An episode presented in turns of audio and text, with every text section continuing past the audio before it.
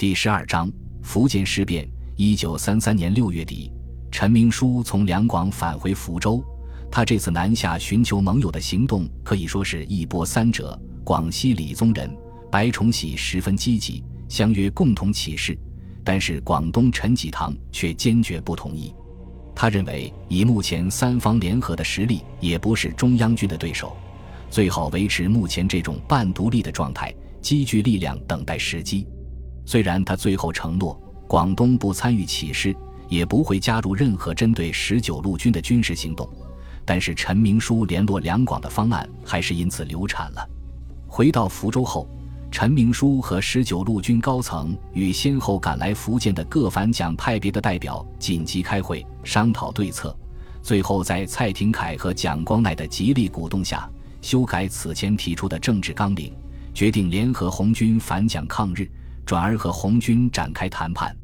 经过两个多月的秘密接触，派入红军控制区的人员终于和彭德怀取得联系。在说明了十九路军的政治立场后，彭德怀答应暂时停火，同时写下回信商定具体的合作方案。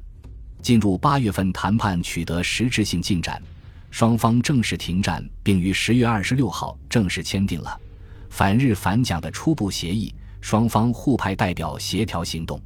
然而。当十九路军决定联合红军的消息传到广西后，李宗仁和白崇禧极为不满，认为陈明书是投机革命，居然和党国的敌人合作，立场有问题，明确表示不愿同共产党合作。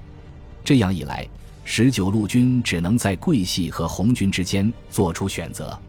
蔡廷锴深感事态严重，在福州召开紧急军事会议，参加人员有沈光汉、毛维寿、欧寿年。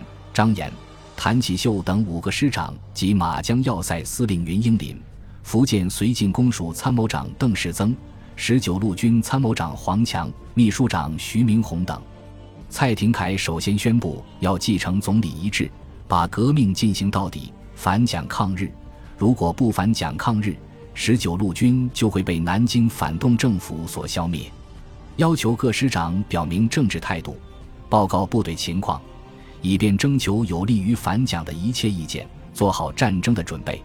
但是各级将领的表现让蔡廷锴极为失望。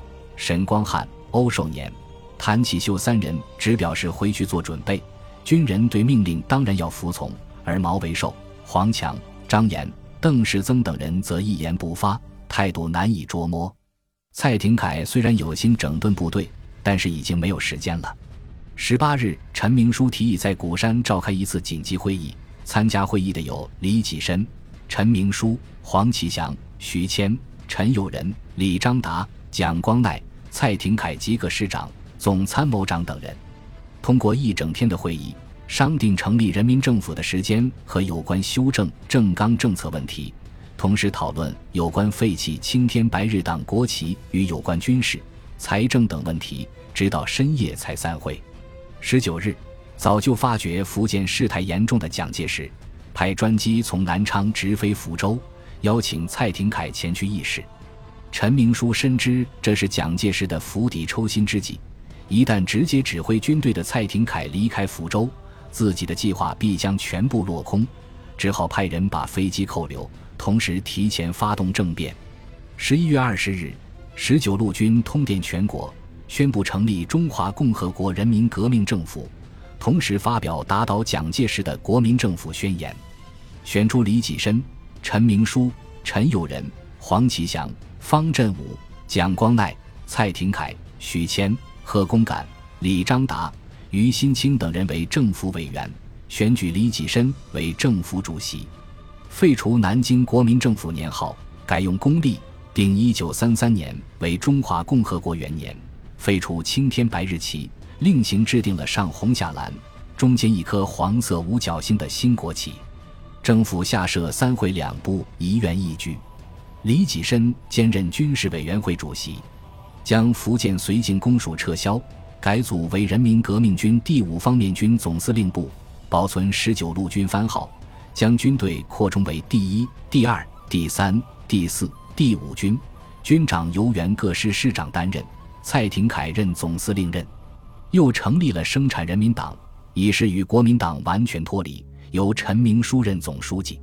新政府成立的当天，孙百里按照军部的要求，在漳州城里张灯结彩、燃放烟花爆竹，同时组织民众上街游行，表示支持新政府的成立，努力营造欢乐的气氛。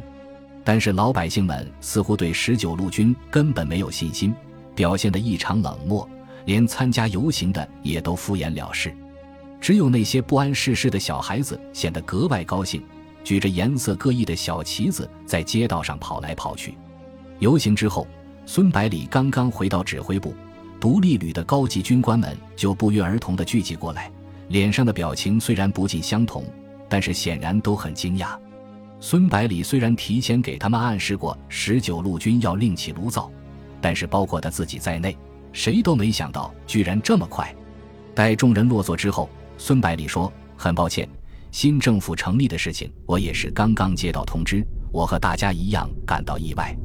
不过，既然事情已经发生了，再抱怨也于事无补。大家还是把自己的想法说出来，然后再商量下一步怎么办。”钟武满不在乎地说。我对军部的做法一百个不满意。作为军人，自然要服从命令，只不过换中央军为对手罢了，仗还不是一样打。不过，怎么和下面的弟兄解释，为什么忽然和红军联合打中央军？原来可是跟着中央军围剿红军的。说实在的，我自己都有点摸不着头脑。最好旅长先给解释一下，让我们心里也有个底。孙百里为难地说。我只能把自己掌握的情况大致说一下。军部本来没有计划要搞这么大的动作，完全是被老长官逼迫的。他先是准备和两广合作，但是没有成功。我们十九路军独木难支，最后只好转而和红军联合。现在新政府宣布成立，国民政府方面已经明确表示要出兵镇压，两广也通电全国明确表示不支持我军。虽然和红军签订了停战协议，但是据闻其内部意见不统一，对我军的态度也不明朗，估计又是指望不上了，几乎是铁定要孤军奋战了。钟武马上说：“兵来将挡，当初在上海装备那么差，一样是孤军奋战，还不是把小鬼子打得落花流水？现在装备精良，兵强马壮，怕他什么？”李从文反驳道。现在的形势大不相同了，当时有全国人民为后盾，有广阔的回旋余地。现在我军背靠大海，后退无门。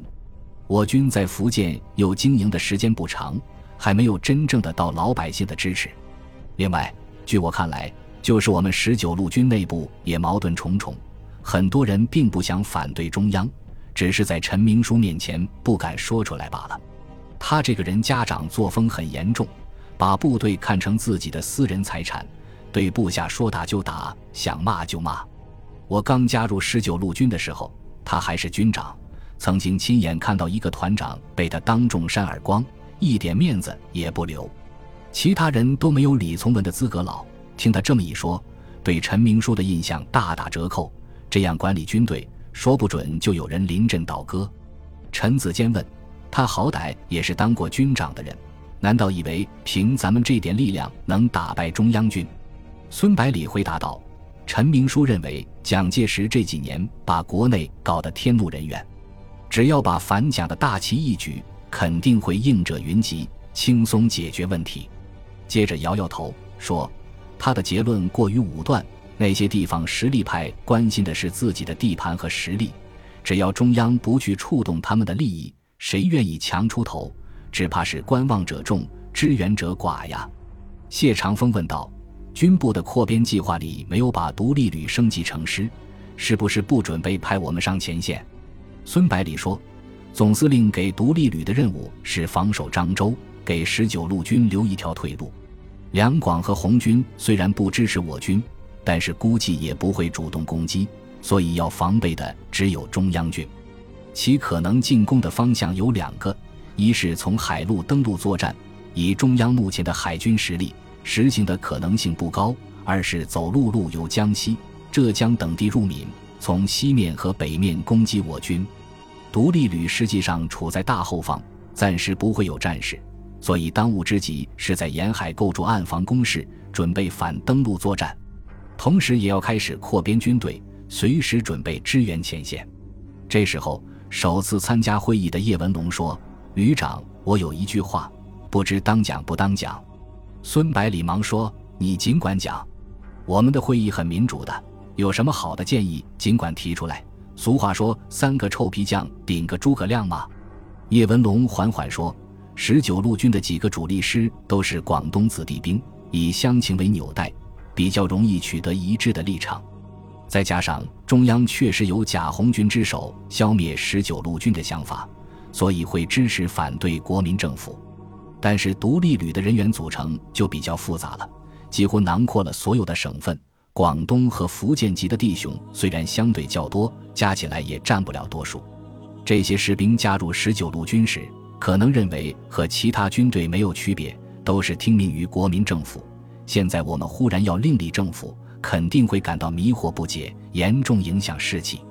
如果不能获得下层士兵的支持，我们的部队能维持下去就不错，根本别指望和中央军打仗。他调到独立旅后，被孙百里任命为补充团的团长，负责训练预备役部队。中午点头说：“确实是个问题。今天总部命令把青天白日旗摘下来，就有弟兄到团部询问。”其他几个人也表示都遇到了类似的情况。孙百里站起来，在房间里来回走了几趟，然后问叶文龙：“文龙，你是本地人，从你个人的角度来看，我们十九路军登陆福建以来的所作所为和国民政府直接管辖的时候相比，有没有改善？”谢长风不假思索地回答道：“当然改善许多了。福建原本几乎是处于无政府状态，民众没有安全感。”十九路军进驻之后，首先解决了大部分的地方割据势力，保持了社会的安定，然后进行的模范省运动也使民众获益良多。而闽东南地区在旅长的锐意经营下，更是不可同日而语。孙百里点点头说：“我们就从这里入手，来说服弟兄们，告诉他们是为了保卫闽东南而战。如果中央军接管了这里，”那些在土地改革中利益受损的地主乡绅和被我军镇压的土匪，肯定会反攻倒算，到时候谁都不能置身事外。至于那些为了迎合新政府成立而搞出来的花架子，就不要做了，以尽量降低对民众的影响。只要把总部应付过去就可以了。新政府能不能站住脚的关键在于能否在战场上击败中央军的讨伐部队，其他的都是次要问题。中午说，就是就是搞那么多繁文缛节有什么用处？那些什么民主人士总是开口革命，闭口民主，可是和中央军一刀一枪的拼还得靠我们这些军人。他们空喊口号，不知有多积极，就怕形势稍微不对劲，溜得比谁都快。孙百里摆手示意中午不要扯得太远，说现在开始讨论如何完成总部交给的任务。等众人表示同意后，接着说。炮兵营短缺的火炮已经于半个月前全部到位，独立旅算是齐装满员了，再加上各县的保安团，差不多有一万五千人，基本上可以满足作战的需要。漳州作为防御的重点，由三团和炮兵营负责，二团负责厦门的防务，旅部直属部队和一团驻漳州作为预备队，叶团长负责从保安部队中挑选士兵，组建后备团。大家有没有问题？见大家没有意见，孙百里又说道：“为了安全起见，由工程公司出面，在厦门以北构筑防御工事，巩固闽东南的防务。”李从文不解地问道：“厦门以北是六十师的防地，为什么要修工事？”中午从旁边解答说：“旅长当然是担心他们败得太快了，给我们争取点准备的时间。”孙百里苦笑着说。我倒不是担心他们败得太快，而是担心他们叛变，连总司令都摸不清这些师长的态度，我们还是小心为妙。陈子坚说：“这些人也傻，投降了中央又能怎么样？军队肯定是不会让你待了，放回老家又不放心，就怕很可能被软禁一辈子。”孙百里接过话头问道：“你们大家如果有不同的想法，完全可以提出来，但是一旦决定留下来。”就一定要同舟共济，坚持到底。中午立刻大声说：“我跟旅长共进退，谁要是敢当反骨仔，先要过了我这一关。”孙百里连忙说：“中午，你不能强迫大家人各有志吗？我之所以知其不可而为之，最主要的原因是看到闽东南在诸位共同的努力下，民众生活安定，并且越来越好，不愿意使独立旅弟兄用汗水和鲜血换来的成果毁于一旦。其次就是蔡廷锴对我有知遇之恩，我必须为其守住一条退路。叶文龙用饱含深情的声音说：“就凭旅长对福建民众的爱护，就值得叶某来赌一把。”陈子坚笑着说：“我宁愿战死，也不愿意和老弟兄刀兵相见。”李从文说：“我加入十九路军的时间最久，只好和老乡们一条道走到黑了。”说完，嘿嘿一笑。搞得众人忍俊不禁。年龄最轻的谢长风说：“还没有开打，怎么能轻言放弃？我认为，在旅长的英明指挥下，完全能够击败任何来犯之敌。”孙百里听后不禁又是一笑。虽然每个人的想法不尽相同，但是最终却都做出了相同的选择，说明这些人值得自己生死与共。激动地说：“非常感谢大家愿意和我面对危局，百里必将竭尽所能。”不让各位失望，大家回去后要多做弟兄们的工作，详细说明当前的形势和我们的对策。如果有人不愿意留下来，尽管离开，绝对不要勉强。与会的几个人相视而笑。李从文带头说：“旅长多虑了，你能说服我们，我们也当然能够说服弟兄们。独立旅是你一手训练的军队，还没有这点信心？”看着众人轻松自信的笑容。孙百里感觉自己也充满了信心，有这些忠勇的部下，有闽东南民众的支持，独立旅绝对有一战之力。本集播放完毕，感谢您的收听，喜欢请订阅加关注，主页有更多精彩内容。